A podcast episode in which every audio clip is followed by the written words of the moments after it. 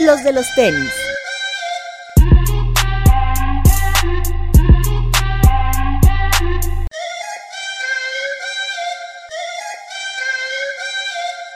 Hablemos de tenis, nada más. Bienvenidos a los de los tenis podcast. Gilser Alejandro, ¿Cómo estás, amigo Román, amigos? Bienvenidos a otro capítulo. Papo, Hola amigos, ¿qué tal? Bretón. Hola amigos, bienvenidos. No, este- esto se parece al equipo que tengo ahí los sábados y los domingos también, de básquet. Qué O puro sea, un día, no, un día vienen 10 y otro día vienen 3 y otro día vienen 2. Y luego nos regañan porque no dejamos hablar a la gente. Así es. Pero bueno, un saludo a Guayesel que tiene mucho trabajo. Max lamentablemente tuvo ahí un incidente. Este Toñito también tuvo ahí eh, Compromisos un sociales. compromiso social. Y Atza por décima semana consecutiva que dice que va a venir y no viene. Sí, ¿verdad? Estrenábamos el podcast con él y ya no. No volvió a venir. Pero bueno, así como, mira, así como que lo necesitamos, pues tampoco. Saludos a Buenazza, que lo vimos el, el día sábado. Sábado. Estuvimos en Unboxing Thai Convention, esta convención de coleccionistas, que no solo se dedica a los cómics como sucede en la mole, sino también eh, mucho de art toys, eh, en esta ocasión también sneakers. Bueno, desde la vez pasada que estuvo eh, Rubén también, ¿no? Pero no, porque la vez pasada llevó, su- Llevó sus juguetes. Sus juguetes, sí. Ah, No, tiene razón, tiene razón. Y esta vez eh, ya más enfocado al tema de los sneakers, estuvo una marca como Don John, que es un limpiador de, de tenis. Nos comentaba Vero, eh, Miss Fancy Kicks, que por cierto no tuve la oportunidad de entrevistar porque ya la agarramos muy presionada con el tema del montaje. Pero, Pero sí ya, felicitarla, ¿no? sí, ya, ya pronto vamos a, a tenerla aquí. Y la, la vimos el, el día sábado. Y nos había comentado antes que el, eh, Don John fue una de las pocas marcas que eh, co- como que se dio cuenta que el material que se utiliza en los sneakers es tan delicado que sirve para los juguetes, ¿no? Entonces, gran parte del por qué estaba ahí era para enseñar a la gente a limpiar otras cosas y otros materiales que no necesariamente tenían que ver con sneakers. Entonces, hay un, un área de oportunidad muy buena que la que encontró la marca, una marca 100% mexicana. Eh, también estuvo Crep, de todos modos, ahí con su camión y este tema de para que te limpien los sneakers. Y por otro lado, también estuvo dentro del museo, le expo- estaban expuestos eh, algunos de los tenis más icónicos de la colección de Rubén y de Eddie Barry Warrior. El de Eddie era que a Sample Life se llamaba, ¿no? Eran puros samples los Sí. que llevó Eddie. Y, y bueno, de Rubén, pues obviamente creo que el MAG era la pieza más importante para la convención, no tanto de su colección. Eh, digo, a mí es el par que más me gusta, es, es un grail para mí, pero creo que en la convención cuadraba perfectamente el tema de Back to the Future. ¿no? Sí, claro. Me Claro. ajustaba mucho por, por todo lo que se mueve alrededor de esta serie de películas, ¿no? Tanto los juguetes como pues, los tenis, que creo que es parte de lo más icónico de, de la película. Y era el que más le tomaban fotos. Todos claro. pasaban por ahí a tomarle su foto. No, y lo interesante también es cómo finalmente convive esta cultura pop, por llamarla así, este, con algo que nos gusta como es lo- los, sneakers. Y cómo yo creo que fue algo muy interesante para los que estuvimos ahí, cómo la gente se asombraba con, con las figuras de, tan detalladas que eran de Volver al Futuro y que pasaban a la otra isla o al otro módulo y veían este en este caso los, los Macs ahí usables, o sea, como, como algo ya, ya literalmente como Tangible. tangible y, y- y comercial. En el otro modulito, eh, la última generación de los, de los Adapt, los BBs, que muchas veces la gente no se ponía ahí medio a leer, pero pues como esa ficción dentro de las películas, los cómics, las caricaturas, como ya había algo literalmente tangible y usable, ¿no? Eso yo creo que algo, es algo de lo más sorprendente. Podemos decir que el Nike Mag es el mayor representante de esta combinación de tenis y cultura pop. Sí, Yo creo que sí.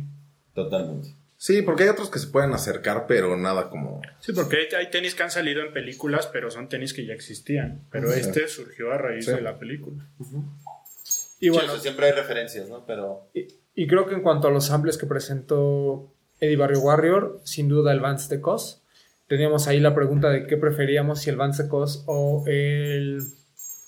Ah, recuérdenme el otro par de Cos que había. El Bisbee. DC. Ah, el Bisbee. Creo que era. Sí, el, el- el DC, no voy a decir que es más común, pero es un par que ya habíamos visto, que incluso llegó a México de manera, nos contó Eddie, que llegó de manera, este, por la- a través de Fayuca. Sin embargo, el Beast Beam, además de que es una pieza cara porque ya de retail son pares caros, el, el Vans también eh, fue uno de los pares tal vez más limitados que tiene la marca. El, el par es espectacular, la verdad es que a pesar de que estaba pisado y todo, el hecho de que estuviera firmado por, eh, por COS también creo que le da un valor ahí sentimental. Nos contó la historia de Eddie, que ahorita vamos a platicar de eso. Pero en general, eh, para mí la, la- la- no descuadraba de las otras colecciones que había presentes. No había una colección de boletos del metro, colecciones obviamente de Caballeros del Zodiaco, eh, de piezas de estas que pues, son unas obras de arte espectaculares porque realmente parecen como, como figuras de, de personas. Claro. Entonces el, el nivel de, de realidad, por así decirlo, es, es impresionante. No, te- no sé cómo se llaman realmente. ¿Los Hot. Toys? Ah, exacto.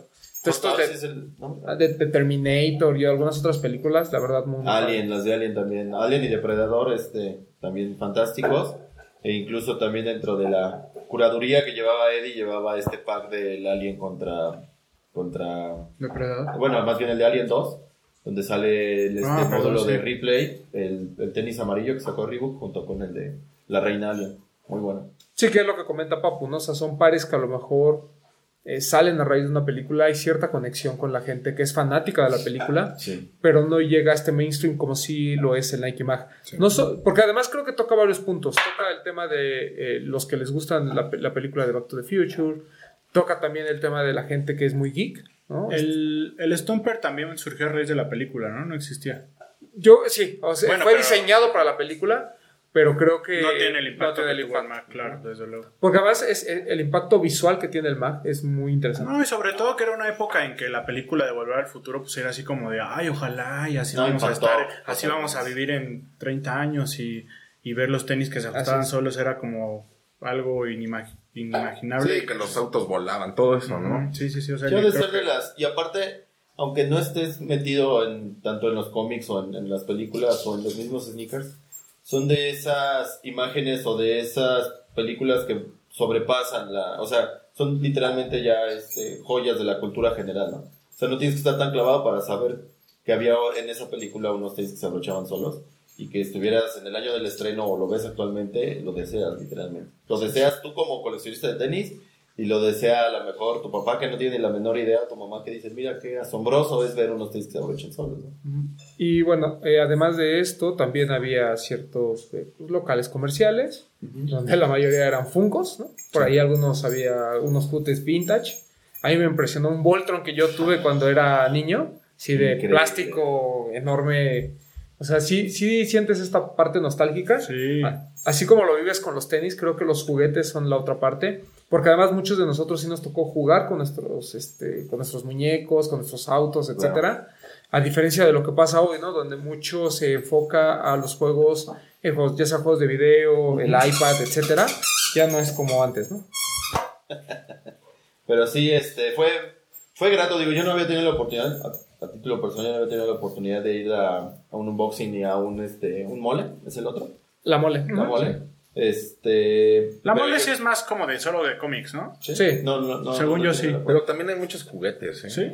O sea, Y no están las este- exposiciones como tal, como las que vimos ahorita, pero sí hay muchísimos juguetes. Yo creo Sí. que de lo más, de lo, particularmente lo más impactante eh, es el detalle que tuvieron en, en la mansión del profesor Javier, donde estaban todos los X-Men peleando. El detalle de cada muñeco acomodado. El diorama, ¿no? Ajá, Ah, sí, el esto- diorama, está increíble. El de Lego también estaba muy bueno. Pero creo que la colección de los caballeros del Zodíaco de la primera generación verla Ese completa fue- me voló la cabeza. Ese, ese mo- removió fibras sensibles. Sí, no, Sí, no, claro. no, Eso y cositas. increíble. Ay, cositas. Ah, también, sea, Cositas que nunca que no envejecen. No envejece, No, sí, igual. Igualita. Sí, es, es un... Bien, yo, bien. mira, yo cuando fui a la mole, tengo esta perspectiva de que la gente de los cómics sí es muy clavada en su cultura. Y creo que a diferencia de los sneakers, en el, en el tema de los cómics sí tienes que leer y aprender Sí, para poder tener una noción de lo que estás viendo cuando vas a estas exposiciones. No, y si quieres comprar algo, necesitas es. haber leído, porque si no dices que compra. Así Claro. es. Y creo que aquí que se combinan varios mundos, por así decirlo, Sí. Te das cuenta de cómo, eh, incluso nos pasa en la, en, la, en la plática de Eddie, que ya digo, ya entrando en tema, Eddie dio una plática sobre cómo inicia él en, la cu- en el tema de los sneakers, cómo inicia Barrio Warrior, nos habla un poquito de este tema de cómo hoy ya es un tema más enfocado al hype. Pero una persona del público que claramente pues estaba hasta como, no sé, como molesta del tema. O, Sí. ¿sí? En las, cuando fue las, la de preguntas y respuestas. Así ¿no? es. Eh, le pregunta a Eddie que qué tienen que ver el- el- los tenis con la convención. Pero, perdón, Y los cómics. independientemente de su molestia, fue una pregunta súper inteligente. O sea, Claro. Una súper pregunta. Sí, o sea, a lo mejor la forma en que lo digo Ajá. parecía molesto, Sí, sí, sí. pero la pregunta venía muy ad hoc, porque siento que esta desconexión entre la mole y unboxing todavía no es tan clara para el público en general. Pareciera que es una experiencia muy similar, porque además, incluso les digo, los mismos expositores eran muy similares a los que yo vi en la mole. Podría decir que el 80% repitieron. Ok. Pero eh, regresando al tema, lo que explica, y digo, Eddie ya comenzó a contar la historia de cómo el arte se conecta con los sneakers y de ahí con el tema de los art toys. Eh, habla de este sample que tiene de DC, donde está hecho por un artista ruso que se inspiró en la porcelana rusa. Un par muy bonito, la verdad, Increíble. yo creo que nunca lo había visto en vivo. Y te cuenta esa historia y de repente pues ya va a, a lo que es hoy el, el art toy, ¿no? Sin embargo, creo que también la pregunta, más bien la respuesta de Eddie a lo mejor quedó un poquito ambigua. La- yo siento que la explicación mm, más honesta y más sencilla es decirle, pues los tenis también se coleccionan al igual que los juguetes y al igual que los cómics, etcétera, ¿no? Pero bueno, Eddie conociéndolo y con toda esta eh, bagaje cultural que tiene detrás, pues dio una explicación un poquito más, este, más amplia, ¿no? Sí. Eh, la plática de Eddie muy buena, creo que para nosotros que ya lo conocíamos, nos contó ahí algunas historias muy interesantes, como la de el Freddy, etcétera, que esperemos nos cuente ahora que lo tengamos aquí Bien. en el podcast. A, bien, a mí lo que me resultó muy interesante es este tema de la, de la fayuca, ¿no? Porque es parte de la cultura con la que por lo menos creo que los que estamos aquí crecimos, ¿no? Porque muchas veces el término fayuca hay gente que cree que es piratería, ¿no? Cuando no tiene nada que ver. Así es. Ah, incluso creo que era una forma de, ¿cómo decirlo? Como de hacer comercio mucho mejor que lo que se vive hoy en día, porque hoy en día los tianguis están llenos de piratería, ¿no? Y en aquel entonces la fayuca, pues al final del día eran artículos originales, Sí. como lo explicó y simplemente eran artículos que entraban de forma ilegal, entre comillas, porque no pagaban impuesto, pero no dejaban de ser artículos originales. O sea, tenías la confianza de que si tú ibas a Tepito, a La Raza, a, incluso San Felipe, a, a. Balbuena, Claro. o sea, eran cosas originales. Y a buen hoy- precio. Sí, y hoy en día pues ya la piratería creo que domina el, me atrevo a decir que el 95% de los tianguis, ¿no? Pero O sea, sabes ya- todavía, por ejemplo, eso yo creo que es algo de lo que, algo de lo más interesante que, que como cultura en México, porque sí es, o sea, copiamos o, o- o tomamos muchas cosas de Estados Unidos, sí, pero yo creo que es algo de lo que nos identifica a Eso nosotros como cultura mexicana sí, en claro. los sneakers. Es los tianguis, la payuca, este, el contrabando, las cosas que o traían. sea, este, este chiste de que te dicen que tu tío del gabacho, pero pues es Sí. real, o sea... Y, y- y hasta la fecha todavía, si tú vas a la raza, a la San Felipe, a, a donde tú me digas, Sí. Todavía hay cositas. Ah, y, no, O sea, y- hay o sea, y, al- y a lo que, o sea, el punto aquí va es que la fayuca no solo era para tenis, era para No, ropa, era para era todo. para juguetes, había juguetes que solo se- salían en Estados Unidos. electrónicos. Y, por y, ejemplo. por ejemplo, ¿cómo se llamaba este lugar donde yo me acuerdo que mi papá iban a comprar los juguetes en fin de año? Eh, vol- volcanes, una cosa así se llamaba. Era una zona que también eran de estos juguetes que solo traían de Fayuca. Y, y el punto de Papu creo que es muy importante, el tema del precio. Sí. Porque eso es un efecto con el que incluso hoy vivimos.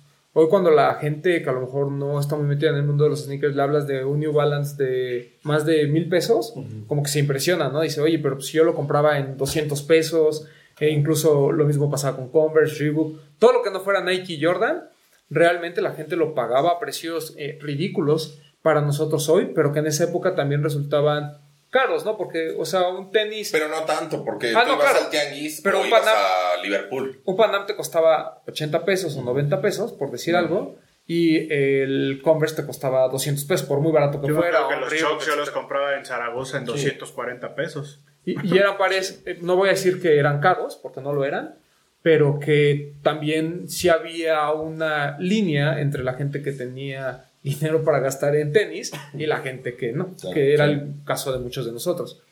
Pero bueno, regresando al tema de, de Eddie, que así es, empieza con este tema de la Fayuca y nos va exponiendo esta línea de tiempo hasta nuestros, hasta nuestros días, Nuestros días. en donde, como les repito, pues el, el tema del hype es lo que más importa, pero también habla de cómo las marcas se han esforzado. Antes era muy difícil encontrar un spot eh, donde exhibir su producto, por eso es que Barrio Warrior, a pesar que estaba en Tepito, tuvo esta importancia y esta relevancia a nivel eh, cultural para las marcas y fue una forma de decir, pues no, hay un spot ahí con gente que sí vende original, con gente que sí quiere hacer negocio legal en México, entonces vamos a darle eh, una cuenta. Yo, yo recuerdo haber leído hace, hace tiempo eh, una de las primeras entrevistas ya dedicadas de, a las sneakers de, de Eddie. Y no recuerdo el primer nombre que tenía su tienda de... de Alex Skate. Alex Skate. Ah, Ok, este, él le pone Barrio Warrior porque fue de los primeros spots, eh, o fue el primer spot que tuvo Nike aquí en México Así es. para, como retail, por así decirlo.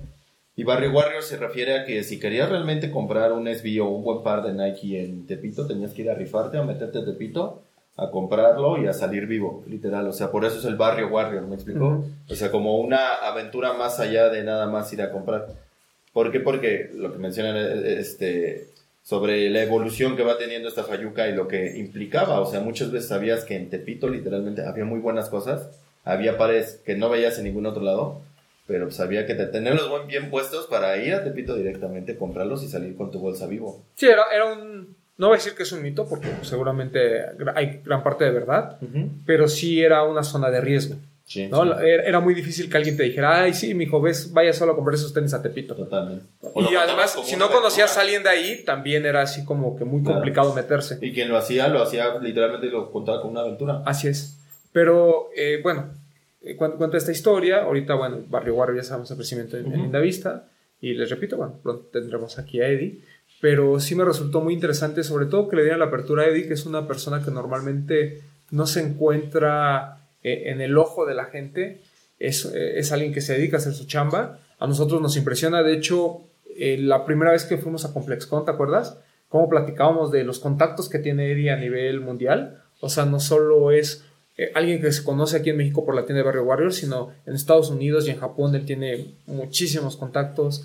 Es un tipo que tiene este tipo de eh, estos sneakers este, impresionantes. No, que no los presume, pero de alguien. repente ves que trae Claro, puesta cada joyita. Sí, sí, sí. Sí, eh, digo, Es alguien que- le ha vivido completamente la cultura desde sus inicios aquí en México hasta lo que es el día de hoy. Él sí, él sí profesa Él la. Y también gracias a eso, a cómo empezó y todo, es tan accesible de poder platicar con él, Así te es. Una persona que viene del barrio, ¿no? Sí. Sí, y, y siempre te trata Siempre súper está bien. increíble, sí. Y bueno, est- estuvo Eddie como máximo representante ahí. En- Entre paréntesis, yo pensé que iba a haber menos gente en la plática. Y me dio mucho gusto ver, voltear Claro. y que estu- se hubiera Sí. casi llenado el Sí, lugar. igual y por curiosidad, pero estuvo bueno. Pero se llenó. Sí, claro. Sí, es- eso que comentas, Papu, es, es muy bueno porque a pesar de que había gente que a lo mejor, como este señor, que a lo mejor no, no entendía la relación, pues se quedó a escuchar una plática muy interesante. Eh, después también estuvo la gente de Back to Life dando algunos cursos sobre limpieza de sneakers. Y creo que también uno de los stands donde nosotros fuimos a dejar nuestro dinero fue Artificial Intelligence, esta tienda también de Ricardo Campa, que se dedica Nuevo más al tema del ¿no? art toy, pero que eh, creo que sí era a- atrás de él, justamente en, en- en estos stands como diferentes, también había una persona que se dedicaba a vender est- estas cosas de, de juguetes y demás, pero siempre charlar con Ricardo es este, también una gran experiencia. También Sí, él dio una plática por la mañana, no tuvimos la oportunidad de llegar a ella, eh, pero eh, bueno, estuvimos platicando ahí en, en- en- en la- en el stand. Una persona que nosotros ubicamos por el tema de los tenis, pero que realmente también su bagaje cultural en cuanto a ropa, accesorios y sobre todo art toys es, es este, increíble. O sea, también Sí. todo lo que él sabe respecto a esta cultura de los art toys es impresionante. Sí, no, y, y lo, y lo vimos en Sneaker Fever, en la plática, o sea, cómo él siempre tiene esta correlación, ¿no? De, de no solo hablar de, del producto en sí, sino de todo lo que hay alrededor, que son de esas cosas que a veces eh, necesitamos más. En, No, y aparte, eh, volviendo a lo mismo junto con Eddie, pues es gente que lo vive, ¿no? O sea, yo creo que algo de lo, de lo más admirable, tanto de Eddie como, como de Toño, como en algún momento fue también de Campa, es cómo este, ellos mismos se involucran en el evento y en la tienda.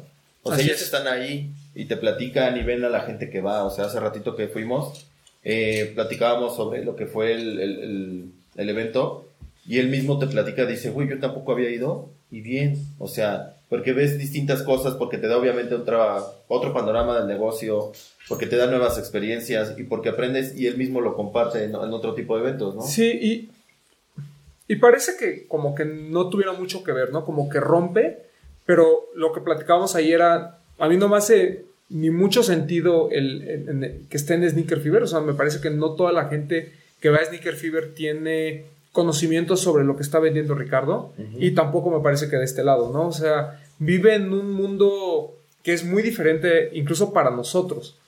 Es cierto que los Art Toys cada vez se acercan más al tema de los sneakers porque muchas de estas eh, compañías han colaborado con algunas marcas y porque, bueno, obviamente es, es parte de los parte adornos. como de la experiencia 360 del mundo urbano, Así ¿no? es. El streetwear, los accesorios, los tenis y ahora ya los art toys, ¿no? Pero, pero que aún así están ahí en una esfera en la que la gente de los cómics y coleccionables de juguetes como tal No no le le, entra. Todavía no le entra. porque son caros, o sea, la Ajá. verdad es que no son un producto barato. Y por otro lado estamos nosotros, que a lo mejor por el tema de los sneakers los empiezas a medio comprar y conocer y el hype y lo que tú quieras, pero aún así, eh, honestamente... No sí- caes al 100%. Pero ahí, no ahí va, ¿no? 100%. Porque, porque, por ejemplo, yo no había comprado ningún Berry, lo que les comentaba, pero la temática eh, en cuanto a arte, en cuanto a diseñadores, en cuanto a películas, por ejemplo. O sea, tú veías el de, el de Space Odyssey, que es uno de los Berry, bueno, a mí es el que más me ha gustado, y ves el de Alien, y luego ves el de Bob Esponja, y luego ves el de Charlie Brown. Y entonces ahí es donde todo empieza a conectar, ¿me explico? Con la misma, con el mismo Así es. evento. Obviamente para un coleccionista, por ejemplo, de Star Wars, que a lo mejor y llega y ve El de Chewbacca. el de Chewbacca, dice, ay güey, o sea, es parte de lo que me gusta con algo nuevo. Así A lo mejor en donde no encajes en el precio, dices, güey, 15 mil pesos, ¿ok? Dices, puta, por 15 mil pesos yo puedo comprar coleccionables de Star Wars de los más caros, que a lo mejor y estoy más apegado a ellos que a algo nuevo. Pero yo creo que si le das la oportunidad, o sea, si la gente se empieza a tener esa apertura que todos hemos tenido, yo creo que es un muy buen nicho, o sea... Lástima que... empieza como se empiezan como a conectar todos los puntos en cuanto a cultura o Y- sea en cuanto a Ah, no, te voy a decir, lástima que no está Toño, que él también ya es Ah, claro. adicto a esto. No, y, Sí. y fíjate que a lo mejor el tema del precio. Yo lo platicaba con Alex Fernández un día y él me decía: es que, o sea, para mí un, un tenis, por muy caro que sea, no se compara en nada con un cómic o con uno de estos eh, juguetes que pueden llegar a ser de precios estratosféricos. El tema aquí a lo mejor es que la gente, como. eh, si tú eres coleccionista de Star Wars, tú lo que quieres es algo o vintage o algo demasiado limitado. sí sí sí Entonces, cuando ves estos productos que, que, digo, como bien dices, no son baratos, eh, pero que tampoco te alcanza para comprar, o sea, esos 15 mil pesos tampoco te alcanza para comprar algo muy especial de, de Star Wars, pero está ahí en un punto medio, por así Claro. decirlo. Siento que como no tienes toda esta referencia de dónde vienen, por qué se hacen, si son limitados, si no son limitados, cuántos realmente se hacen, pues a lo mejor como que pierden cierta relevancia. sí claro Pero me da mucho gusto que Ricardo haya estado. Me da gusto que esté propagando un poquito más esta cultura del art toy.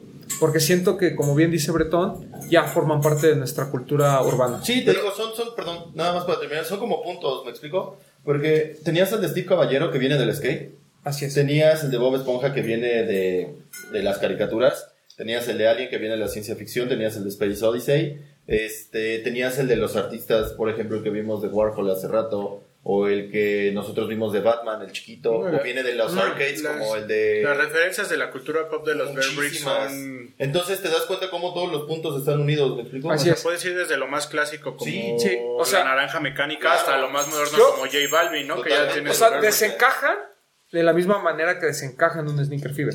O sea, la gente no los entiende. Pero a la vez no ya cuando el analizas un conocimiento. poco dices, Exacto. parte de... Así es. Totalmente. Es como cuando vas a sneaker fever y dices, ¿por qué? Ah, pues porque hay una colaboración con, Claro. Con, con. Fragment, con Staple, con eh, Antisocial. O sea, creo que Son muchas. ya cuando los entiendes, Dices, ay, eh, güey. ya, exacto, ya, ya, y empieza esa curiosidad como ustedes de comprar y comprar y comprar. No, Papo está realmente que le quema Sí, comprar sí, un mil por ciento. Ya ando así. No, y, y, y bien, ¿eh? O sea... Pero es solo darte la oportunidad, ¿no? Claro. O sea, no tienes que empezar con el mil por ciento, puedes empezar con el 100%, Ujú. te lo llevas, lo empiezas a conocer, empiezas a investigar. Ay, y va a llegar un momento en que te van a gustar. Son muy bonitos y hay unas piezas increíbles por ahí. Hay, pues Rubén que estuvo presente tiene uno de Mickey Mouse de Fragment que es, es hermoso. muchos. O los que tiene Toño, ¿no? Los mismos Claro. de Mickey Mouse, los, Los de, de Daft Babe, Punk, por los de. Daft Punk. o Y ahí sea, es cuando ligas la música, el arte, el diseño. Sí, sí, sí. los- los Siempre va a haber al- alguno con alguna temática. Y sobre todo en nuestra generación creo que nos pega en eso tan importante que es la nostalgia, que es lo que te hace desembolsar. Claro. Exacto. La nostalgia es de, al Sí. final es lo que nos hace Claro, porque- gastar el dinero. Porque si ibas a, a Unboxing Toy Convention o incluso en la mole y ahí vas buscando entre los stands, te encuentras con cosas que sí dices, oye, yo sí invertiría en ese juguete por nostalgia. Sí, O sea, ni siquiera tienes dónde ponerlo en tu casa, Exacto. eh, arriba de las cajas de los tenis, pero Sí, yo, lo quieres. yo pensé que ibas a comprar el Voltron. Mira, ni quise preguntar. Yo Pero estuve, yo, yo dije, ahorita va yo a ir. estuve a punto de comprar un Goku de los que estaban en la vitrina de la entrada, que costaba 1500, no se me hizo caro, pero después dije, no, no tengo ni idea. Eso está muy, de- muy bien no, hecho. pero es que había cosas increíbles. Sí, o sea, el, el Voltron era para mí así como... Porque me, me acuerdo hasta el momento, de- hasta el- la vez en que me lo compraron, ¿sabes? Es que es- Sí, es- o sea, sí, esa sí, parte...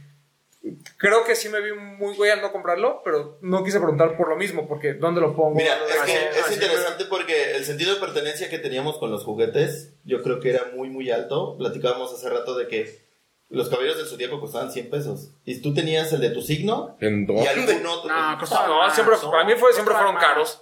¿Los caballeros? Costaban más. Los esos que venían en la caja así muy bonita, No, que vendían yo- hasta yo el recuerdo- bien- son bien yo caros. 100 pesos. No, se Pero te, eran voy- más. te voy a poner un ejemplo. Entonces, tenías uno y, lo, y te gustaba tanto y tenías un sentido de pertenencia por él, que lo cuidabas tanto, güey, que a lo mejor y tenías otro. Y tenías Sí. tres, cuando más. Entonces, cuando los ves todos juntos y ves el ring y ves a Atena y ves a Arles y bla, bla, bla, dices, güey, o sea, realmente sí te, sí, como dice Bretón, sí te mueve ahí como algo que dices, güey, que- o sea, qué padre. A lo mejor y no tenerlos en la mano, pero verlos todos juntos, güey. Sí, esa sea- generación de la que nosotros fuimos parte, ¿no? Que nosotros sí crecimos Y que jugaste con juguetes, ellos, güey, pues, y que... Digo, no, yo no quiero caer en esto de chaburrucos de, nah, mi generación es mejor. O sea, cada generación tiene lo suyo, pero la nuestra, pues esto de que, que te portaras bien, que juntaras tus domingos, que, cuando era Navidad, que te llevaban a, o que, o que amanecían debajo del árbol, o que cuando salías bien de calificaciones Claro, te llevaban a comprarlo. O sea, todo, todo, Todo ver esa validado, figurita te, sí. remueve, te remueve todo eso. Sí, o sea, hab- habría que ver cómo va envejeciendo estas nuevas generaciones, ¿no? Lo mismo pasa con los sneakers. Decimos, o el, el GC va a tener esta relevancia dentro de 20 de años o algún día 30 vaya un años. retro. Pues a lo mejor sí, o sea, incluso hoy, ¿no? O sea, con- incluso en este mundo del fast fashion, o sea, cinco años después, si sigues queriendo el primer Turtle Dove, ¿no? Por ejemplo. Entonces no sabemos si a lo mejor en 20 años va a ser el mismo sentimiento. Pero yo puedo o en 30 pensar que sí, porque muchos empe- Yo también. empe- empezaron comprando un Yeezy. Claro, ¿no? nuestra referencia que antes era el Jordan X, Sí. para otra persona va a ser el GC X, ¿no? No, y todo, actualmente todo envejece tan rápido que a lo mejor en 5 o 10 años ya es vintage, ¿no? Entonces ya vas a querer todo como un vintage, como un OG. Por ejemplo, Sí. como actualmente quisieras un Chicago o un Brett. Sí, ahorita a lo mejor ves como que el timeline es muy corto, Sí. pero entre el, el- o sea, pero el Jordan 1 se reeditó a los 10 años. O sea, no es algo nuevo, ¿no? O sea, en 1994 y la gente no entendía el tema de los retros porque todavía no había esta conexión nostálgica y porque la gente que a lo mejor tenía 15 años, en ese momento tenía 25 y tampoco iba a comprar un par de ciento y tantos dólares cuando te costaba exactamente lo mismo el, el más nuevo, ¿no? O sea, esta onda de, de usar cosas retro todavía no era tendencia. Sí. Pues ahí también, todo esto que están diciendo es donde también conecta el por qué los tenis Así es. están en esta convención. Porque al final del día también los tenis es lo mismo que estamos hablando Es que de creo- los juguetes. yo creo que el nombre es el que confunde. El que igual y te costaba un poco conseguirlos, el que no salían tantos tan seguido, el que si un Jordan Bre- uno Brett tardaba 10, 12 años en volver a salir, o sea... No, lo que pasa es que, o sea, tardó, más bien, es tan diverso el mundo de los cómics y de los, las películas, tan diverso, que incluso el lugar es tan grande y con tantas temáticas que entiendes que a lo mejor y pueden, o sea, literalmente pueden encajar perfectamente en unos tenis. Sí, o sea, eh, como bien dice Papo, es lo que decía creo que- Toño en el programa pasado, que el nombre es lo que nos confunde. Así es, debería ser Unboxing Collectors Convention. Ajá. ¿no? Pero bueno, eso ya lo Ojalá platicaremos y el con Vero año en su momento. ¿no? Estaría bueno. No, Sí, igual, muy bueno. no, igual el concepto nació como de juguetes, pero pues solo ha ido evolucionando y creciendo y va... Bueno, hasta boletos del metro, güey, colecciona. Digo, Sí, para lo que entendamos la ajá. diversidad que hay. Yo creo que más fácil gastas ahí, bueno, en mi caso, ¿no? No sé ustedes. Cinco mil pesos, ¿no? Ah, Por claro. una cantidad en un juguete con el, el que tuviste, que querías mucho y todo, que en un par de tenis. Sí, O sea, más fácil dices, sí, yo lo quiero porque me recuerda muchas cosas. mira, yo me compré mi playerita de Ninja Gaiden, ¿Ves? Bien. que sí jugué. Pues bien. Estuvo Muy bonito. Muy bien. Muy, muy padre, la verdad. Muy Yo bueno. llegué un poco escéptico, pero sí me fui contento. Súper contento, sí. Tú no ibas a comprar No. y acabaste comprando. Y pues tocaste el tema de los GC, si quieres nos seguimos con eso. ¿no? Así es, Hubo el, el- el que llamaron el GC GC Day. Day, que precisamente fue ese día que fuimos, el sábado. Sí, es, todo, todo empieza por un countdown No, fue el de... viernes, El viernes, ¿no? El viernes, perdón. Sí. El, el jueves aparece un countdown, ¿no? De, Sí. Tanto en GCSupply.com como en Adidas. Y bueno, toda la gente empezó a correr A rumores de qué era, que Que si era era una nueva silueta, que si era... Y, y después empiezan los blogs a confirmar de que se trataba de un restock masivo. Se dice por ahí que hubo un almacén que se cerró. Entonces todo el stock que tenían en ese almacén fue lo que remataron. ¿Ok? Bueno, remataron. Pues sí, a, ri- a- Salió. a retail. Pero hubo piezas desde las primeras como un 750, este café, El chocolate, ¿no? hasta el 350 B1 Beluga y cosas ya mucho más recientes como los 700, incluso el Ándalo. ¿no? Estuvo variado, ¿no? 350, eh, 700, 750, Calabazas. incluso 500, calabazas. Y bueno, eh, era exclusivo para Estados Unidos. Eh, te daba, además estaba interesante. Interesante ¿no? la dinámica, ¿no? Ajá, te, te decir. te mandaba de un sitio a otro. De- los tiempos fueron aproximadamente de una hora, ¿no? Sí. Por, por par. Una hora en G Supply, una hora en Adidas, una hora en G Supply y los iban intercalando y de repente cuando estaba a media hora de uno lanzaban abajito el otro, pues eso pasó con el Clay, por ejemplo. Estuvo, pues a mí me pareció interesante y digo, igual y perdemos un poco la percepción de lo que representó esto porque pues ya tenemos Yeezys cada ocho días, ¿no? Sí. Pero el, pues en teoría fue el resumen de tres años en un solo día. Así o sea, tuvimos pares que tenían una línea de tiempo de, de separación de lanzamiento de hasta un año y los tuvimos todos en un día, ¿no? Entonces creo que fue algo Algo que fue relevante, Sí, creo. Muy, muy relevante. Yo creo que fue bueno. Desafortunadamente, pues limitado a Estados Unidos, pero creo que fue, fue algo relevante. ¿Creen que lo hagan para Worldwide en algún momento? Yo No. No, porque era una cosa. No, es muy una específica. cuestión que ¿Sí? fue como algo extraordinario, algo Así que, que surgió como la... O sea, a, a mí lo que me sorprende, por ejemplo, era. Y lo, y lo comentábamos en, en- ¿cómo se llama? En, en algunas pláticas que habíamos tenido ahí en el WhatsApp. De cómo mucha gente se alocó con pares que estuvieron a retail, que se quedaron, que la gente no pelaba. claro. Y todo el mundo en la calentura de. Pues voy a comprar esto, voy a comprar el otro. O sea.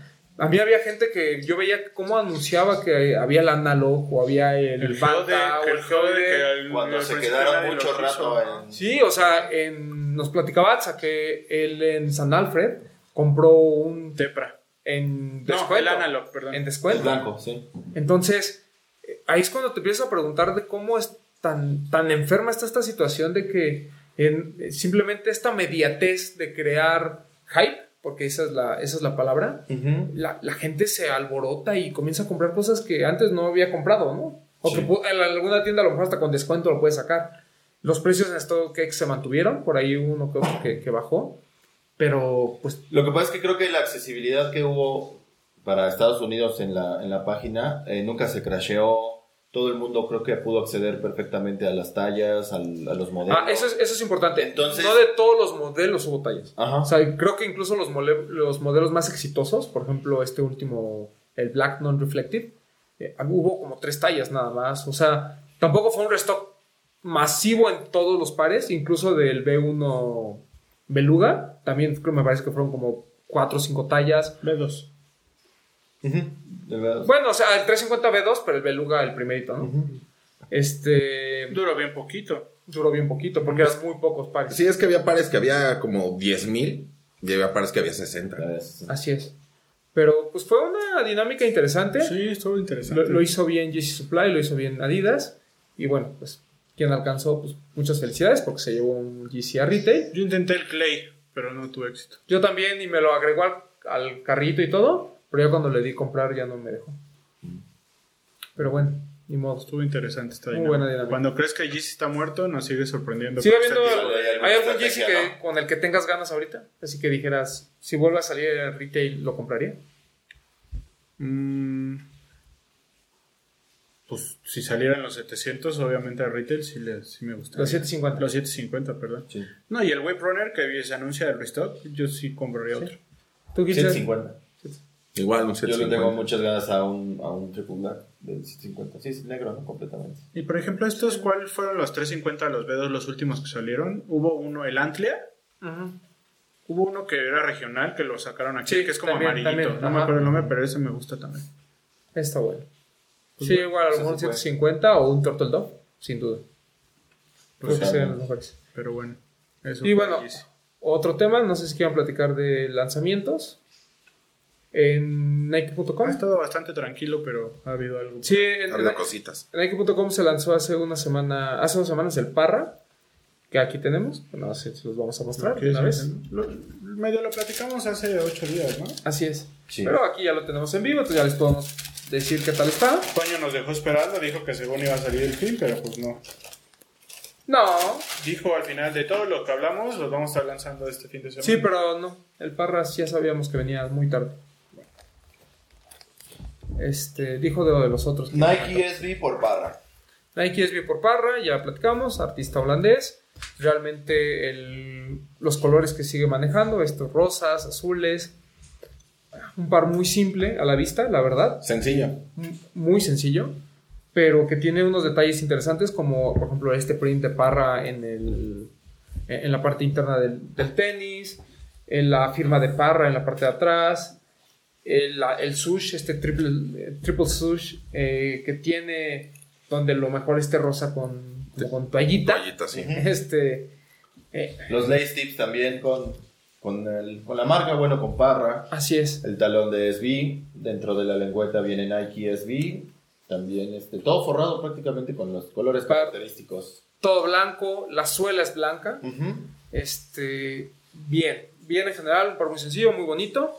A mí el Blazer también me llama mucho la atención. Creo que va a ser uno de los mejores lanzamientos del año, sin lugar a dudas.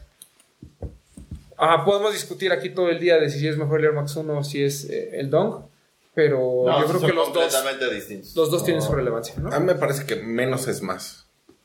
Sí, Yo creo que algo, algo de lo bonito de este par es su simpleza. No lo había visto de esa forma, pero creo que es un par bonito, simple, eh, que te lo puedes poner con todo y que no deja de tener Claro. esos detallitos este, que lo hacen un par especial, como es lo que hace par. Yo le dije el programa pasado y lo repito, yo no soy de SBs, pero este me gustó mucho. Está muy bonito. La piel bien, Bien, sí, la calidad es muy buena. el precio para Mucho hacer mejor. barra, como dices. Ahora, siento que como paquete es mucho mejor este SB con el Blazer que lo que vimos del Air Max 1 y el Speedo. O sea, ya redondeando ambos pares. Sí. Trae otro juego de agujetas que creo que... Que tiene este print de parra muy bueno. Que le puede ver bonito. Que no tiene el Air Max 1 ni el Spiridon, por ejemplo. Muy bonito. Muy bueno. Y pues aquí el papu que tuvo la suerte de comprarlo en .com, ¿no? Sí. No sé por qué nunca había podido comprar ahí. Mira, pero qué bueno debutar con uno de esos. Sí. Muy bien. Para que, que va a ser muy limitado. Es B y en el otro par. Así que si tienen la oportunidad de comprarlo, dénsela. Dénselo. Este, sí, yo, yo no pagaría honestamente más de 5 mil pesos en reventa. Creo que sería lo máximo. Pero bueno, si ustedes quieren pagar más por Y tenerlo, tampoco pues está adelante. todavía tan alto en reventa, ¿no? Pues anda rondando los 260, 320 dólares, dependiendo de tu talla, ya saben. Y bueno, vamos con otro par que tuvo la oportunidad de comprar Papu. El La- papu anda con todo, anda suertudo. ¿Qué nos Sí, más, Un más pa- fácil? Di que nos. Para mí uno de los mejores Converse de este año. Un par que se rumora probablemente llegue, que hubo bastantes en varias Hubo páginas muchos. de Estados Unidos. Primero salió en ComplexCon. Así es. Exclusivo Luego- de ComplexCon. Luego salió en la página, En Chinatown. en China, Chinatown. Cancelaron las órdenes porque detectaron bots y dijeron los lanzamos otro día. Bueno, se intentó ahí y no se pudo otra vez. Pues, mire, es un par que cambia de luz con los rayos UV. Eh, yo pensaba que, que era como un textil, como una como un algodón o algo así. Sin embargo, los paneles son como plastificados. Este, muy interesante. Es como estamos canvas reforzado. Para la gente que nos escucha en- en- en el formato de audio, estamos poniendo aquí una de estas plumitas como de luz UV. Hace rato se veía más. Este, lo estamos eh, En este lado. colocando en los paneles para que vean el cambio de color. Obviamente es impresionante cuando los ves y los sacas prácticamente todos blancos y sales a la calle y regresas con unos tenis De de, colores. color. Aparte la lengüeta es de dos colores, es, está dividida. Así es. Eh, bien, creo que... aquí ahorita les pongo un video de que me mandó el papu de cómo, cómo se ve el efecto. Para la gente de YouTube. Así que lo es. pueda ver. Eh, en general las colaboraciones de Chinatown siempre son interesantes, siempre tienen algo que por- aportar. Es chistoso porque son colaboraciones como bien sencillas, así como con detalles bien como, ¿cómo decirlo? Como bien hipiosos, bien de X, Como bien sencillos, ¿no? pero Ajá. que son, terminan siendo... Y muchas veces son bootleg. Ajá. Pero ahora sí lo hicieron junto con la marca. Sí, ha, estado ganando adeptos para que muchas marcas colaboren. Incluso en México se va a lanzar el Puma por Chinatown, Sí. que tiene el... Lost ya tiene cuenta, ¿no? De textil. Lost vende textil de Chinatown. ¿no? Sí, claro. Pero, por ejemplo, este Puma por Chinatown tiene el, el logo de Puma que se puede quitar, ¿no? Que es como de velcro, Sí, sí, sí. de muchos colores, muy bonito. Es un Ralph Samson, además, low. Una silueta que ha venido apoyando mucho la marca y que la calidad es espectacular de todos los que han llegado. Si llega a México, eh, espero que pronto, yo les recomendaría que se den la oportunidad de probarlo. No sé en cuánto vaya a estar, supongo que por ahí de los 2.500 pesos, pero es, es- vale muchísimo la pena. Sí, porque Como, como lona encerada, ¿estás de acuerdo? Sí, Como pues, la mezclilla esta. Yo te podría decir como plastificado, Ajá. pero no, honestamente no sé. Y se rumora que este Chinatown de Converse también llega a México. El de Joshua Vides me parece que es el que está en la tablita. Este probablemente llegue, pero aún así no es nada caro en StockX. Entonces yo le recomendaría que si pueden, lo compren, porque vale Sí, muchísimo. la vale pena. la pena. Son de esas piezas que a lo mejor en 5 años van a elevar mucho su precio. Y no solo es por eso, sino porque pues, la gente lo quiere usar. De hecho, después de Complex estuvo bien caro, ¿no? Estuvo en Sí, 300 y tantos dólares. Hasta que vino este restock masivo. Ujú. Pero muy, muy bueno. Está muy Me bueno. gustó muchísimo. Y no está tan, ahorita no está tan caro. El logo No, está en 100 dólares. La semana pasada eh, trajimos el de Joshua Vides. Joshua Vides. Joshua Bites. Joshua Que también como- hubo no sé. lanzamiento. Vides, ¿no? ¿no? Yo le digo Vides, pero por no equivocarme. No, pero yo me acuerdo cuando me atendieron en, ahí en Complex, ellos también decían Vides. Sí. Este, Hilser Joshua Vides o, o Chinatown. Este. Uy, no, ambos. Es que, ¿sabes qué es lo que tiene eh, estas últimas colaboraciones de Converse? Que son sencillas y que son usables, güey. O sea, Así es. No, tienes, no debes de tener el mayor cuidado en cuanto al agua, en cuanto a la tierra, en cuanto a traerlo con tus perros, jugar fútbol, no sé, llevarlo a un festival, por ejemplo. Son de esos padres que mientras más usas, se ve mejor. Este, los colores bien, como dice Bretón, creo que son de esas colaboraciones como hipiosas, desenfadadas, que no llevan eh, dentro de la complejidad que tienen, este, no es como algo que digas, güey, que no se me raye, que no se me raspe, que no se me ensucie. Sí. Eso es lo que más me gusta. O sea, digo, a lo mejor voy a poner un ejemplo un poquito tonto, pero imagínate en el Corona, cuando estés tocando, suponiendo, no sé, o en un concierto de Dua Lipa, concierto y acá con tus Converse de colores, no sé, Depende, algo. depende porque si está oscuro, pues se van a ver blancos. Exactamente. Pero en la tarde que llegues, en lo que estás echando una chela, en el Vive Latino, estás solo, Ah, güey. bueno, entonces conclusión este. Eh, este, pero este está. Tú, Papu. A mí me gusta más este, quería el otro, lo intenté cuando fue el El sábado. viernes. Ah. Igual. También fue el viernes, al viernes, lo intenté, pero venía con unas unos plumones. Y una caja de acrílico especial. Una caja de acrílico y así, yo nada más quería el par y costaba 200 dólares y ya había comprado este, entonces dije, no, me voy a No, esperar. pero también fue soldado en dos segundos. Han de haber sido muy poquitos pares. Pero el de Pero Joshua, ya no, ya no le quise ni ¿El intentar. de Joshua? Ese, Sí, ajá. el de Josh. ¿Es más caro? ¿200 dólares? Ese Porque día salió un un pack, pack- este, venía un especial. pack especial. Sí. Ah, ok, ok. Que también está bueno. Y como que sí me dolió intentarle. Yo sí prefiero el de Chinatown, la verdad. El 15 de agosto es el, el release global del de Joshua. ¿Tú te quedas con el de Joshua?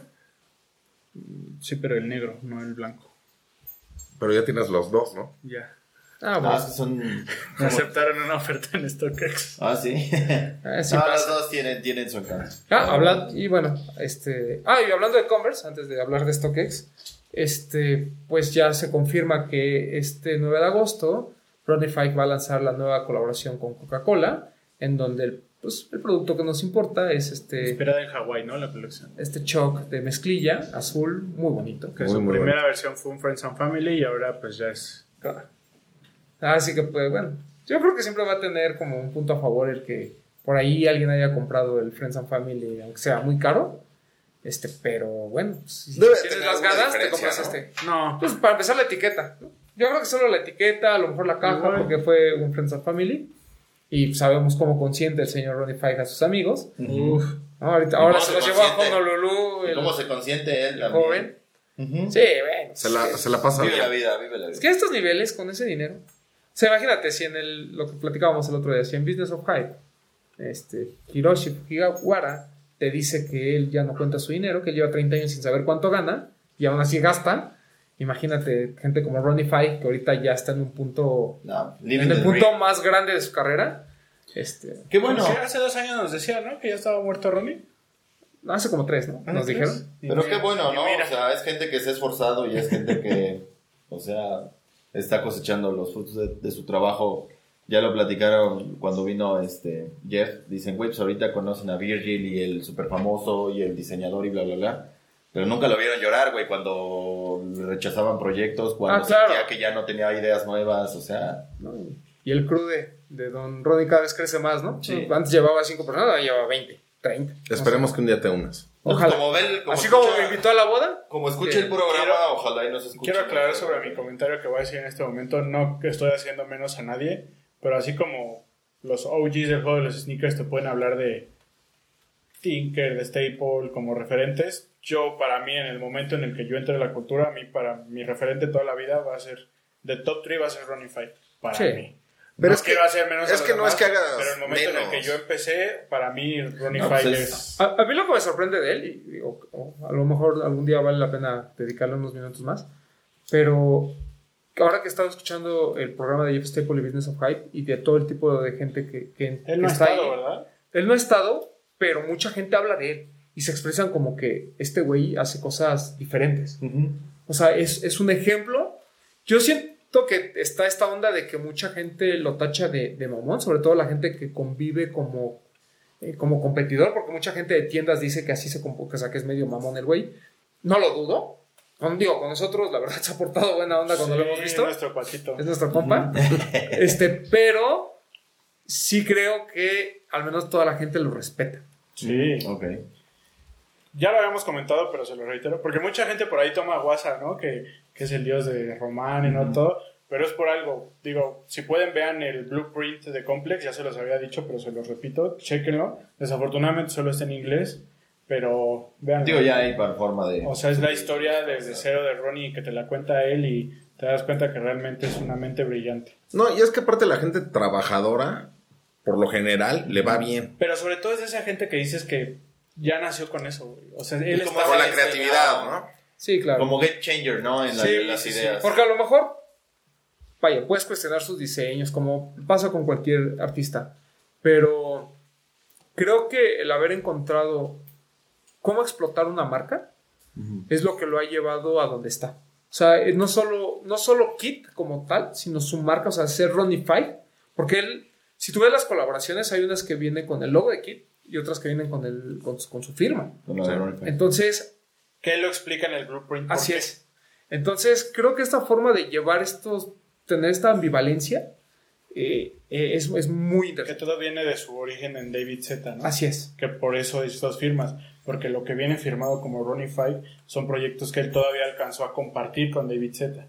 Y ya fue como que marcó un punto que dijo, güey, ¿sabes qué? Pues ya va mi marca. Y es por eso que él Ah. ¿no? Y, esto. o sea, y él se come, por ejemplo, eh, Atrium era una Atrium. tienda. De, es que el que fue su socio para abrir. así es. De, streetwear. él quería que Ronnie invirtiera en Atrium. Y Ronnie, como toda una gran mente maestra, le dijo, no, yo quiero mi marca y la pone, y yo me encargo dentro de Atrium que Kit sea la parte de los tenis. Y terminó comiéndose Atrium. Sí.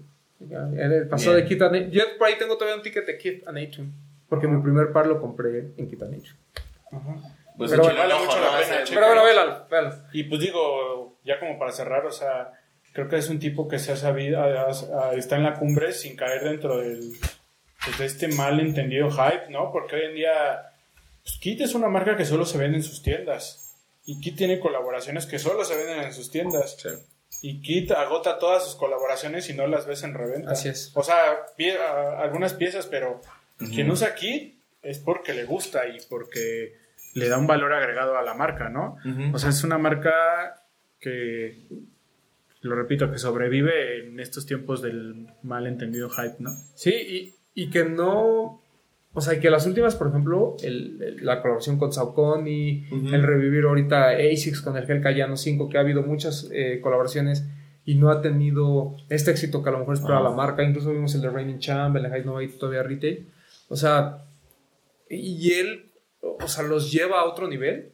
Y pues, mira, no sé si te gusta o no la silueta, pero nada más porque él colaboró y te explica todo lo que tuvo que hacer, eh, te dan ganas de Yo creo que, yo creo que en algún este momento... storytelling es muy Ajá, bueno. Yo creo que en algún momento esa eh, insistencia le va a redituar.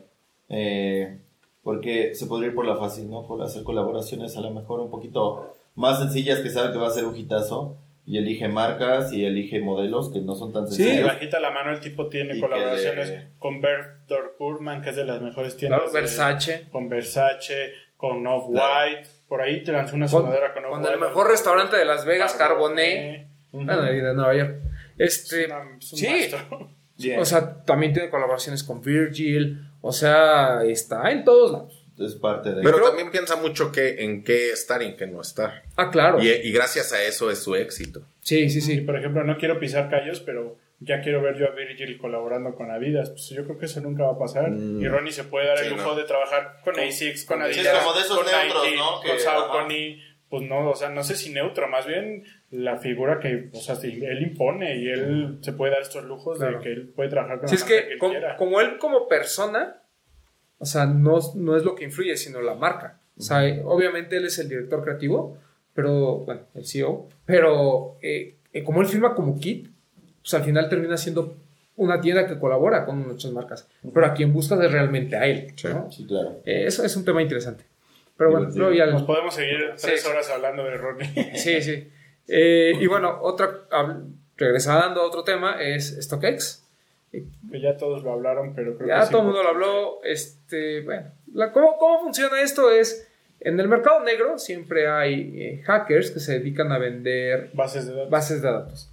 Y pasa en todas las plataformas. Si ustedes creen que la información que le dan a El- X. El, tema que este, surgió fue que se robaron la base de datos de Stockers. Ujú. Sí, sí, pero Sí. o sea, hay que explicar a la gente qué es lo que sucede en general, ¿no? Ujú. Esas bases de datos de información de eh, los bancos, de las automotrices, De de, Facebook. cualquier compañía Claro. que ustedes me quieran, está en el mercado negro. El problema es el grado de información que pueda, llevar, y pueda Llegar a tener.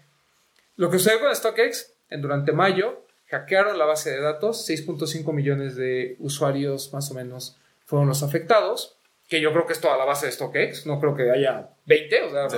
o, o al menos un gran porcentaje. Mandaron un correo apenas donde te invitan a que cambies tu contraseña porque están actualizando el sistema. Y bueno, después surgió esta noticia de que habían hackeado la base.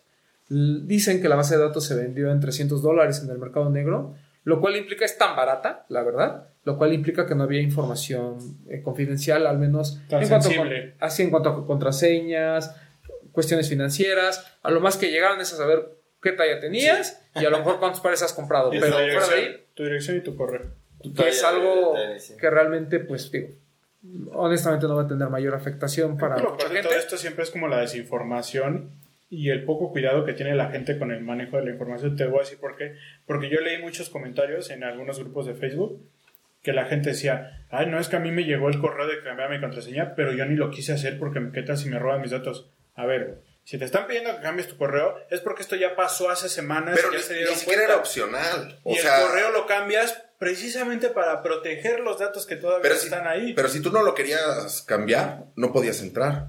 A mí me pasó así. Bueno, no sé, pero o sea, esta Sí, gente igual. que dice, no, no lo quiero cambiar, pues güey, o sea, es mejor que lo cambies porque estás, vas a Claro. proteger el que, el que el que compró esa información quiere utilizarlo. No, y aparte es tan masivo que, por ejemplo, si hubieras tenido en algún momento algún problema bancario, este, repercute tanto que el mismo banco también te protege. Claro. O sea, si te roban y de repente tu tarjeta empieza a pasar por todos lados, oye, Sí. güey, lo que pasa es que hay una, hay una cola de, de, de, de ¿Qué eventos fue, similares, qué fue lo que pasó con, con PlayStation en su momento? Exacto, justo lo que, lo habían entrado.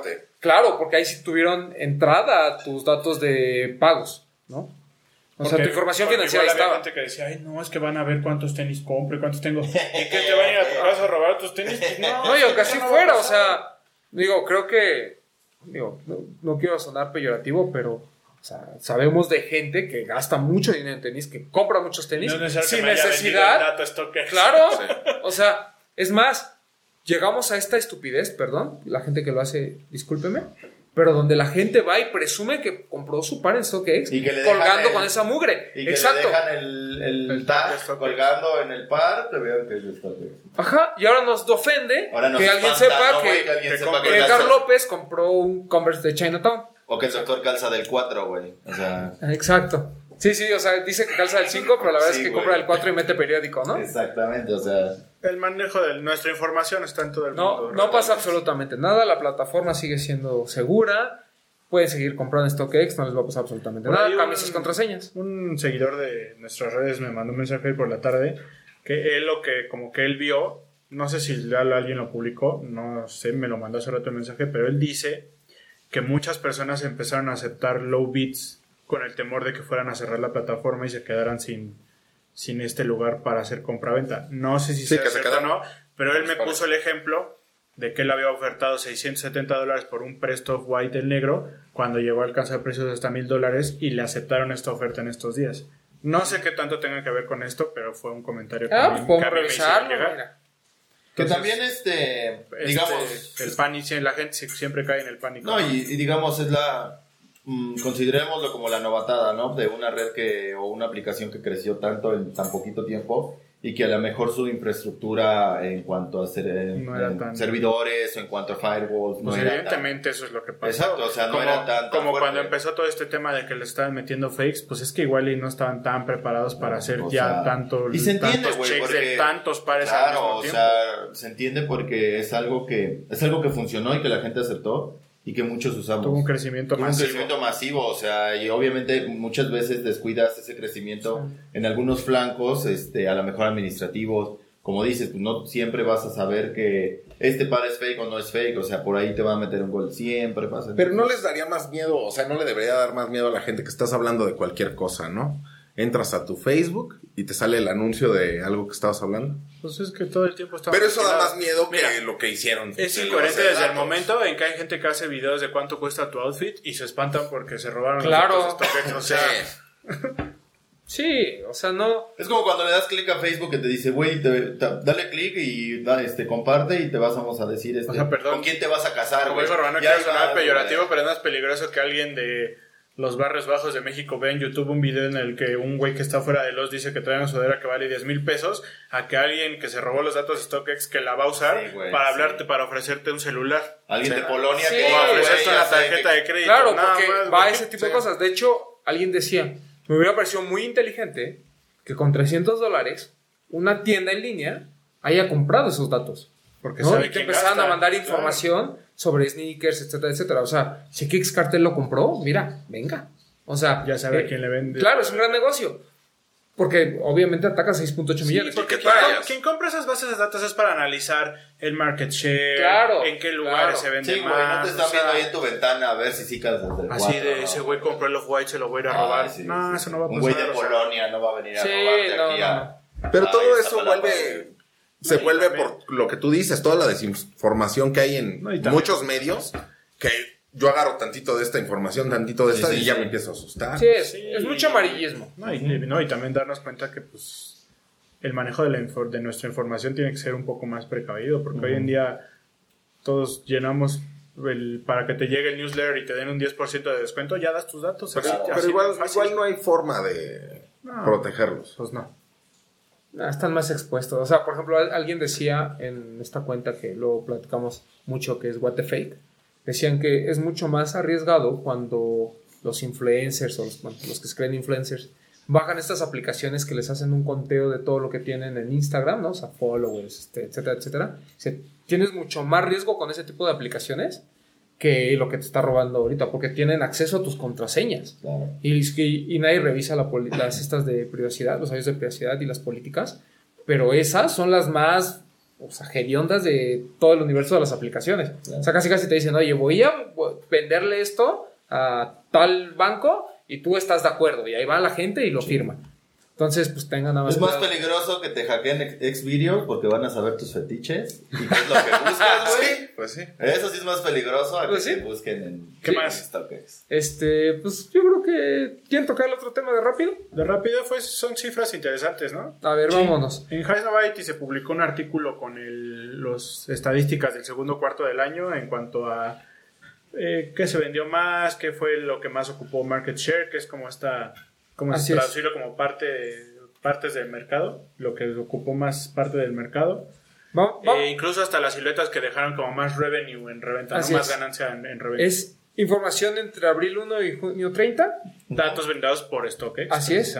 En los, vamos con los 10 pares más caros de 13, sí, 10. 10 pares más caros que se vendieron en la plataforma.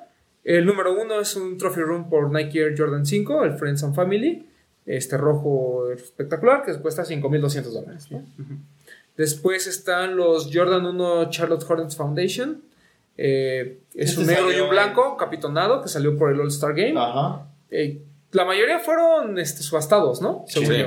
Sí. Bueno, los que llegaron a StockX, uno costó 3.300 dólares, el blanco 2.000. Según eh, yo son 300 precios de retail, ¿eh? Los más caros en precios No, de retail. arriba viene, arriba viene que esos no tuvieron precio retail. Algunos, el primero porque fue Friends and Family. Así es. son- son los otros precios que alcanzaron fueron- en ajá, StockX, exacto. Y los otros porque fueron subastados. Después el Pharrell Williams por Chanel, un par específicamente de mujeres, 1987 dólares, el retail fue 1600. Y hay dos, eh, sí, no sé cuál sea la diferencia entre uno. Ah, uno es blanco y el otro es también blanco. No entiendo la diferencia entre uno y otro. Es que uno es de hombre y uno es de mujer. Seguramente. Ah, perfecto, sí, tiene razón. Así es. Muy bien, Papu. Muchas gracias por la. eh, por por, por Por la traducción. Después el Louis Vuitton, el, el Trainer, esta nueva silueta de, de Virgil, 1500 dólares. El GC Boost 350, el Synth Reflective, 1386 dólares. El Black Reflective, 1221 dólares. El Antlia Antlia. Reflective, 1058 dólares. Y el Eso Jordan no lo 9 vimos, ¿no? Florida Gators es un Player Edition, 1000 dólares. El sí. De ahí, rápido, así para no alargarnos tanto, destacar que tres Yeezys se cuelan en una lista llena de high-end y pares Friends and Family. Así Ajá. es. Que tuvimos dos de ellos aquí en México. Sí, o sea, de hecho, los únicos tres con precio de retail, bueno, Que son tuvieron, obviamente los sí, tres de alta los tres gama y los tres Yeezy. Ajá. Después, vámonos a los 10 pares Que que, más dejaron tuvieron más dejaron en reventa. Tomando en cuenta que alguien los comprara retail y los revendía. Así es. El, por ejemplo, el Trophy Room, este Friends and Family, en teoría debió haber costado 200 dólares, ¿no? Que es lo que cuesta un Jordan 5. Sí. Pero pues, se vendió en 5.200 dólares, como lo habíamos comentado. Después el Synth Reflective, ese fue carito porque de 220 se fue a 1.366. Obviamente nuestro favorito de este año, bueno, no, la verdad no. El Travis Scott por Jordan 1, el High de 175 dólares a 988 dólares. El Static Reflective, el Anti Reflective, que ya habíamos platicado que se vendieron muy caros. Ajá. Pero creo que los cuatro siguientes sorprenden mucho. Sorpresotas. El primero, el New Balance Ovnis eh, de Kawhi Leonard, el, el del pack este two-way, que costó 140 dólares y se revende en 643 dólares. Sí, Y que si no hubiera quedado campeón se hubieran quedado por ahí todo. Sí. Probablemente. Después el Sneaker Politics por Saucony, el Café Dumont, pero el Friends and Family costaba 120 dólares y se vendió en 488 dólares. Wow. El Nike Air Max 90 Mixtape, el B-Side, la caja especial, porque costaba 170 dólares y se revendió en 581 dólares. El Bodega por New Balance, el 997S, que sigue estando carísimo, Otra se vendió en sorpresa. 160 dólares y se compra en 514 dólares. Y el Defcon por Vans, que ahí sorprende también que esté un Vans, Sí. Ey. de 148 dólares, se revende en nada más 475 dólares. Aclarando, estos son pares que a retail es un precio y son los que más dejaron ganancia en reventa. Así Sí. es, o sea, nada más para que se den una idea, un Synth Reflective o un Jordan 1 se vendió 530 y 460% arriba de su valor respectivamente. Y por ejemplo, estos últimos que comentamos, el Bodega por New Balance y el Pants, se vendió 220% arriba de su La nota lo menciona, ¿no? El, impulso que tuvo Kawhi, que es el- lo que hace que estos pares se elevaran tanto por el campeonato. Sí. Y bueno, en cuanto al top 10 de sneakers por market share, eh, según la plataforma, el Travis Scott 28%, el GC Boost 350 Non-Reflective Black 22%, Tiempo paréntesis. Para, esto nos refleja que el Travis no fue tan limitado como No, muchos para creen. nada. Que sea el número uno en el market share es porque hubo muchas piezas en el Así mercado. o que hubo mucha gente que compró cuando estuvo barato y lo revendió posteriormente a través de la misma plataforma. El Jordan 4 Bread, pero sí, seguramente hay muchísimos. Después el LA2 Chicago 7%, el GC Glow 7%, el Antlia Non-Reflective 5%, eh, los Crimson Tint 5% y 4% respectivamente el, el de tallas este, de adulto y el. GS, y los Sakai en ambos colores 4%. Eso quiere decir que hubo, como ya comenta Bretón, muchísimo Travis y que todos se revendieron, ¿no? Porque mira, 28% en un- una plataforma que vende, ¿qué te gusta? 30 mil pares al mes, 50 mil pares al mes, Ajá. pues creo que es muchísimo, ¿no? Números interesantes, ¿no? Muy interesantes. Ya nos vamos a, a- a los números fríos y nos damos cuenta de unos pares que no eran tan guau. y otros pares que dejamos pasar por ahí que debimos haber agarrado. Pero es que muchas veces es porque no tienes el acceso a poder comprarlos, o sea, no tanto... No, no, no. No, de, sé. entrada, los- de entrada, los más caros son pares prácticamente inalcanzables. Ajá. O sea, yo me refiero a los Sí. que estaban como más a la mano de nosotros, o bueno, en general. Hubo unos que sí se aprovecharon. Por ejemplo, el Café Mont, independientemente de que fueron Friends and Family, el que están mencionando acá. Un parezote. Este, el Bodega sigue sorprendiendo porque realmente, digo, es un par Un par que bonito, tuvo hype de la nada. pero que de repente se fue al Sí, cielo. Pero también bajó mucho, ¿no? Bueno, depende que entiendas bajar mucho. O sea, estuvo en mil dólares antes de que se lanzara. Pero una vez que se lanzó, se mantuvo en 600 dólares y ahí han dado. Ah, O sea, sigue siendo un par muy caro. Sí. O sea, tú, pagar- tú pagarías 650 dólares por ese par. La verdad. no. No, por eso no. Mejor pago mil por el Jordan 9, ¿era? ¿El Friends El- Family? No, el... ¿En Florida? El Player Sí. Edition. Que esos siempre han sido... Sí, siempre demasiado se han- caros. se han. Pero sí, o sea, pagar por un New Balance 600 dólares creo que muy poca gente se animaría a comprar. Por eso es importante hacer compras inteligentes y bien pensadas. Pues mire, inviértanlo lo que quieran o lo que les guste, pero traten de usarlos, ¿no? Es bueno conocer los números al final. Así es. Sí, nos damos siempre una buena referencia de cómo están los mercados. ¿No? Porque a veces nos cerramos a lo que se vende aquí, pero allá afuera hay un sinfín de cosas, ¿no? Así es. Pero bueno, ¿algo más, Gilser, que quieras agregar? Pues nada más, este, síganos, arroba 15 de Alejandro y todo el nombre. Papu, Yo, este, mandarle un saludo al Doc, que siempre nos escucha, Ah, es sí. el más grande fan. Y síganme en Instagram como yo soy Powell, con W, aquí va a aparecer. Sí, por ahí ya va. por ahí, por ahí. Eh, Bretón, Eh, gracias por escucharnos. Eh, les cuento rápido, estuvimos en un... Nuestros amigos de Crep nos invitaron a una sesión de limpieza con Back to Life, ya un viejo conocido de, de este programa y de los que estamos aquí sentados con el buen amigo MacDiel. Eh, interesante que se esté llevando a cabo esto para conocer un poquito más de la marca y este tema que muchas veces creo que tiene muchos mitos alrededor, el cuidado y la limpieza de los sneakers. Es por eso que queremos organizar algo especial. Próximamente vamos a tener un programa en el que vamos a estar resolviendo todas sus dudas sobre, pues sobre limpiar tenis, lo que quieran saber, eh, lo que les dijeron por ahí, les contaron que si con esto queda bien, con esto no. Eh, vamos a abrir un foro de un espacio de preguntas para que estén atentos y sobre esas preguntas vamos a tener un programa especial con y con Back to Life muy pronto. Entonces estén atentos a nuestras redes sociales y esto que vivimos en esta primera sesión ya está disponible la reseña en el blog www.losdelostenis.com y en nuestra cuenta de Instagram, ahí la pueden checar. Y pues nada, estén atentos, ahí estamos generando contenido. Viene la reseña de Joshua, del par de Converse de Joshua Bites, muy bonito para que la chequen. Ya estamos trabajando en las fotos. No sé si se me está pasando algo, pero bueno, ahí chequen nuestras redes sociales, arroba los de los tenis en Instagram. Y a mí me pueden seguir como arroba bretón27 y pues, saludos a Atza, al YC, a Max, a todos los que nos estuvieron por aquí. Nos escuchamos la próxima semana. estén al pendiente de las redes sociales de las tiendas. Todavía no les podemos confirmar bien la fecha de lanzamiento de toda la colección de Parra. Recuerden que llega textil, llegan los sneakers, ambos, tanto Blazer como Dunk. Eh, Por ahí también algunos van a tener, eh, bueno, no restock, pero van a tener el lanzamiento de este Jordan 1 eh, Defiant, que es este que tiene el sush amarillo por, Descosido, el- ¿no? por, por la parte interna y descosido por la parte externa. Este, y seguramente por ahí habrá otros lanzamientos que, que estén al pendiente. Eh, Sigan a las redes de las tiendas, por favor, porque ahí es donde se pueden enterar. A nosotros luego nos preguntan y tampoco tenemos la información de primera mano. La información que ustedes ven en otros blogs y demás, pues es lo que nos manda las marcas Ajá. y los compartimos con todo gusto. Pero el insight, sobre todo de pares tan especi- edición especial, normalmente es directamente a través de las Y tiendas. saludos a nuestros amigos de Jurassic Hype que ya aparecieron. Después Ah, de sí. Mencionamos el programa. Sí, sí, sí. Saludos a la gente de Jurassic Hype. Oye, y aprovechar las, los descuentos de Headquarter que están. Ah, Dense una vuelta a Headquarter. Pueden Hay cosas a- algo fino a buen precio. Sí. Sí, sí. Ahí, ahí es cuando vale la pena. Ahí recuerden que no porque todo llega a sale no tiene que ser bueno, al contrario. Hay muchas cosas que valen la pena y se van quedando, ¿no? Y aparte, como, como moraleja, preocúpense más por dónde participan en los giveaways que lo que ocurre en StockX. ¿no? Ah, claro. Sí, sí. Dejen de participar en giveaways, por favor. Ese tema algún día Este, lo tocaremos en este Preocúpense más por eso que por. Preocúpense más por a quién le dejan su like, a quién le dejan su follow.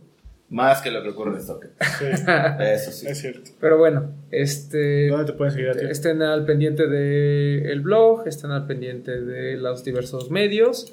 Eh, nos escuchamos la próxima semana. Me pueden seguir en arroba edgarroman12. No hay desempacados live esta semana, ahí está la próxima. Y pronto les platicamos eh, las entrevistas. Ya ni les vamos a prometer nada porque luego se nos caen o no nos ponemos de acuerdo. Este, pero eh, ya, pronto los retomaremos. Entonces, ya, vamos. Vamos. Esto fue los de los tenis podcast. Adiós. Los de los tenis. Hablemos de tenis. Nada más.